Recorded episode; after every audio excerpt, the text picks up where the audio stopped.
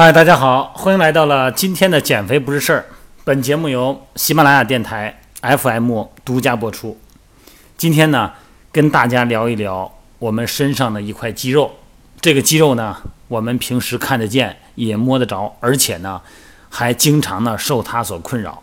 这个肌肉呢，就是胸锁乳突肌，在什么位置啊？就在咱们脖子两边这个皮下。您对着镜子。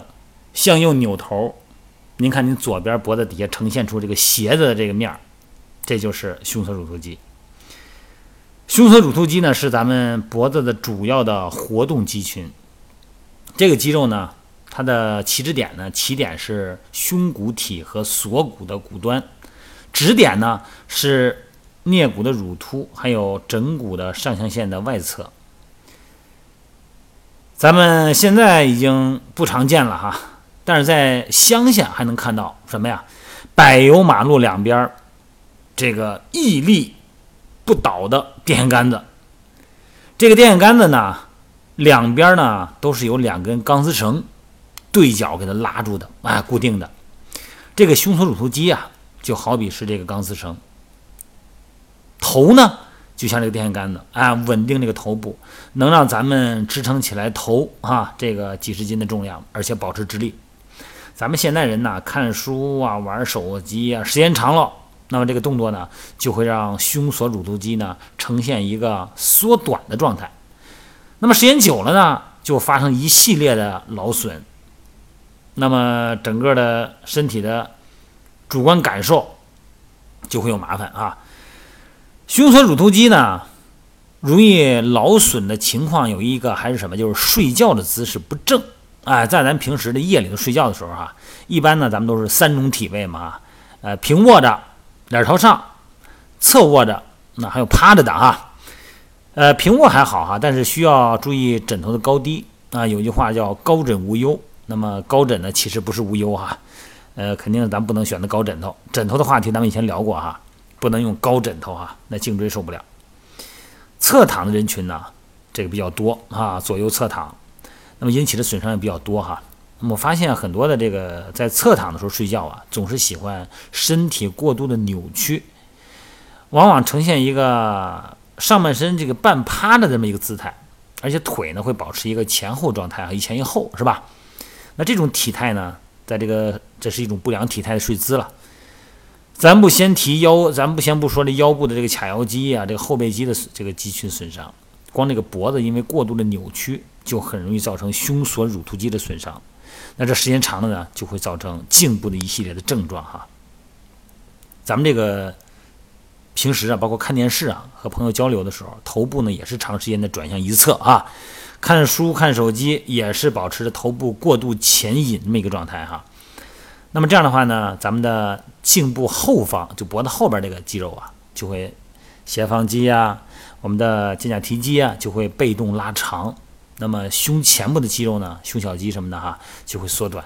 时间长了以后呢，必然会引起胸锁乳突肌的劳损。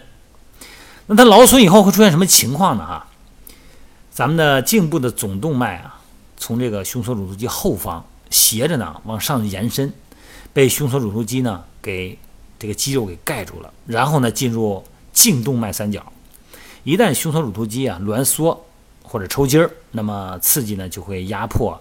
这个静外动脉就可以让你头晕，让你恶心。高血压患者呢，典型的症状是头晕哈。颈动脉窦这个是咱们颈部调节压力的感受器。那么如果头晕的时候呢，血压呢因为短暂的休息得到一个缓慢的释放，通常呢也会考虑的这种高压是不是因为静源性的高血压啊？咱们的枕小神经纤维，它是从第二到第三。颈神经，或者是这两者之间，哎，这个穿过，它弯曲的这个位置，绕着这个副神经下侧，沿着胸锁乳突肌的后沿往上升，延伸，就到头部的附近了。然后穿过这个筋膜呢，就从胸锁乳突肌的起止点的后部呢上升到头的侧面，分布到耳蜗后边。所以说呢，胸这个整个的颞骨的乳突，就是咱们。耳朵窝下面这个骨头尖儿，这叫乳突哈，颞骨的乳突。那么和枕部外侧区的皮肤呢，包括耳大神经、枕大神经，包括面神经，哎，这个耳后支这个神经都是连到一块儿的。如果这个胸锁乳突肌紧张啊，都会压迫枕小神经，而且会引起这个枕后部的疼痛。整个的这个颈部，包括咱们的听力，这个呢，都会因为胸锁乳突肌的紧张而影响。因为呢，咱们的耳大神经就从这穿过，这个胸锁乳突肌紧张以后呢，压迫耳大神经，会影响到听力啊，甚至于说一侧的耳朵都有可能引起失聪。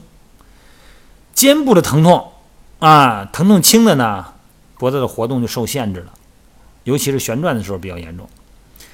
转头的时候呢，躯干跟着转，重的呢，这个脊柱呢，躯和身都受限制。这脖子呢，整个强直性的，啊，偏向于患侧哈，保护性的，这就是什么意思？就是落枕。往往胸锁乳突肌啊，慢性的损伤呢，直接发作，这也是一种落枕的表现啊。再一个呢，就是咱们胸锁乳突肌所引起的面部、眼眶、下颌角，哎，这个部位的疼痛，都跟胸锁乳突肌有关。那这个位置你想怎么纠正呢？首先呢，你别让它使劲儿，那你把这个头的位置啊，搁到你的体侧线的正中间，头不要前倾，不要让它使劲儿。如果有疼痛的呢，就是在躺着的时候，完全仰卧放松的情况下呢，用手啊，轻轻的从两头去按摩这个肌肉，保持一个松弛，啊，起止点进行松弛。其实解决问题的方案很简单，但问题是你得知道它。所带来的麻烦到底是怎么回事儿？解决方案呢？一看便知哈。好的，各位，祝大家有一个好的体态，有一个好的健身状态和生活感受。好了，各位，咱们明天再见啊。